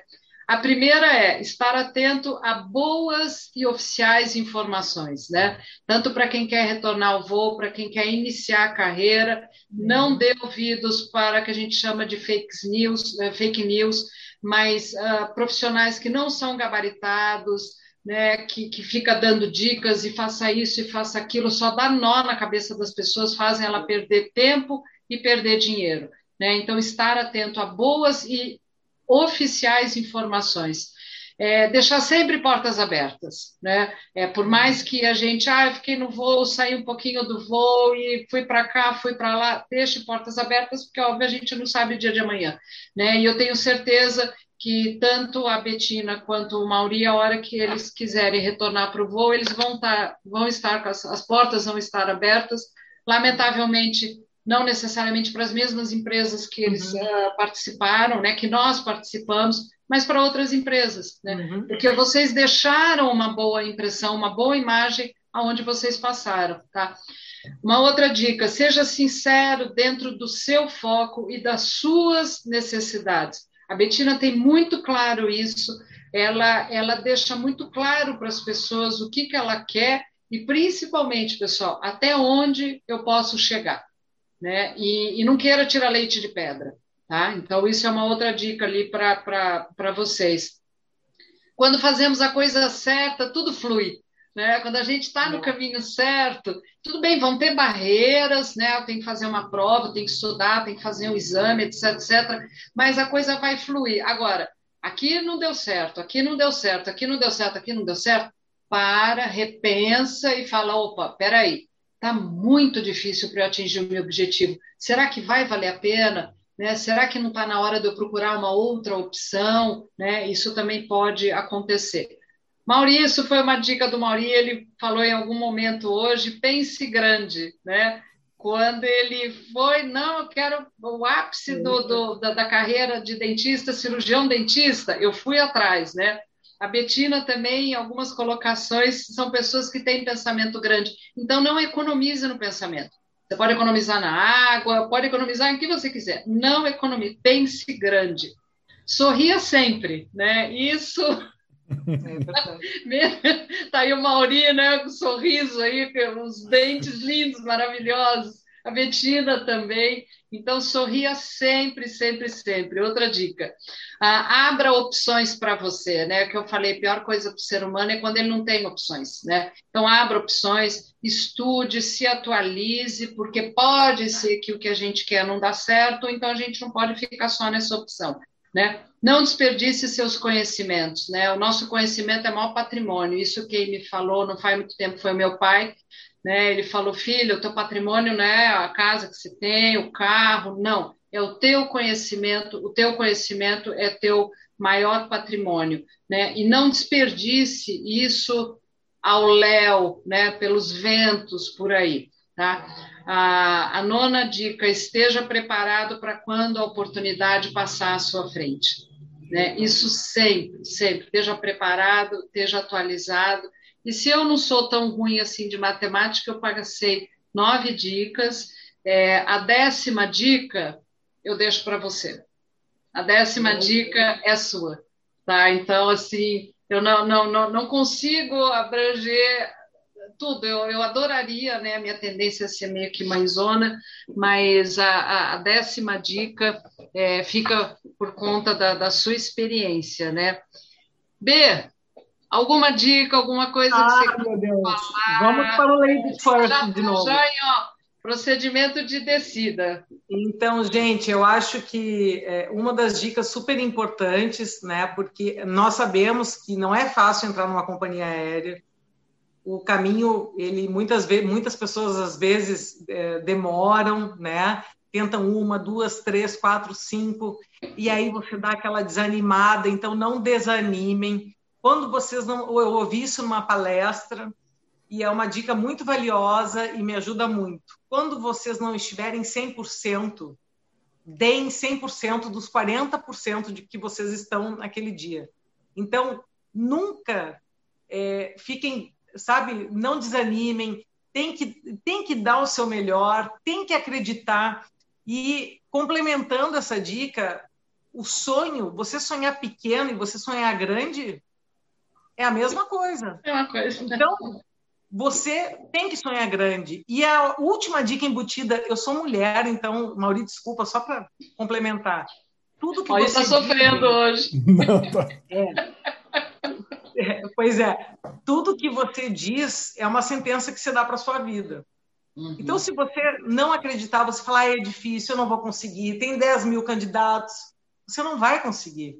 Então, verbalize coisas positivas, entendeu? Para você mesmo, não só para os outros, né? É, é, muito importante. Então, acredite, acredite, dê o melhor de si, mesmo quando você não estiver 100%, deu 100% dos seus 40%, verbalize coisas boas e sonhe grande. Essa é a minha dica. É um três em um, tá? Desculpa. É. Mauri, tá contigo. Ah, obrigado, Betina. Mais uma vez, suas palavras sempre são muito é, inspiradoras. Bom, Imagina a dica, acho não, tenho certeza. A dica que eu vou dar é, é, ela é bem simples. Esteja perto de pessoas que são boas, ou pessoas que são positivas, pessoas que Nossa. acreditam que a palavra tem poder. Se você está percebendo que tem uma pessoa negativa do teu lado, está na hora de você sair daquele ambiente. Tá? Ou se você, ou tenta pelo menos levantar a positividade dela para deixar essa pessoa um pouco mais leve. Agora, se não der, meu amigo, sinto muito, eu tentei eu não posso me contagiar com a tua energia que não está boa. Então, é, aprenda com as pessoas, principalmente quando você começa a, a, a, em qualquer profissão, seja de comissário, seja de dentista, aprenda com as pessoas que você é, vislumbra.